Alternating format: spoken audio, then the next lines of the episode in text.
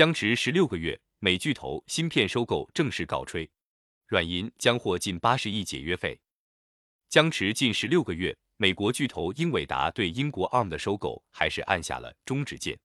当地时间二月七日，海外媒体爆出了英伟达收购告吹的消息，交易初始价值约达四百亿美元，折合约两千五百四十三亿元人民币。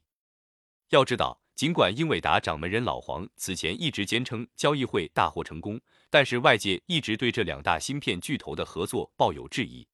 尤其是在二零二一年下半年，英国、欧盟、美国先后加强了对这笔交易的调查行动，加上谷歌、高通、苹果、特斯拉等巨头也强烈反对此交易，失败的警报器不断吹响。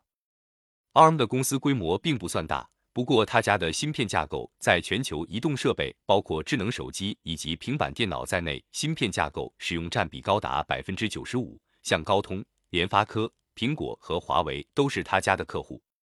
如果 ARM 能保持直立行走，大家估计对其芯片架构的使用也无后顾之忧。反之，如果美国巨头英伟达以搀扶的名义掌控了 ARM，谁也不能保证未来英伟达会不会插手 ARM 芯片架构的正常授权。软银作为 ARM 的持有者，如今出售 ARM 的计划打水漂。这家日本巨头将因此白拿最多十二点五亿美元，折合约八十亿元人民币的解约费。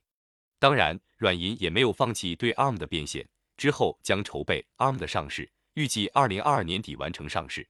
此外，ARM 公司的管理层也将迎来一次大换血，该司的知识产权部门负责人喜提首席执行官一职，原有的掌门人将辞职。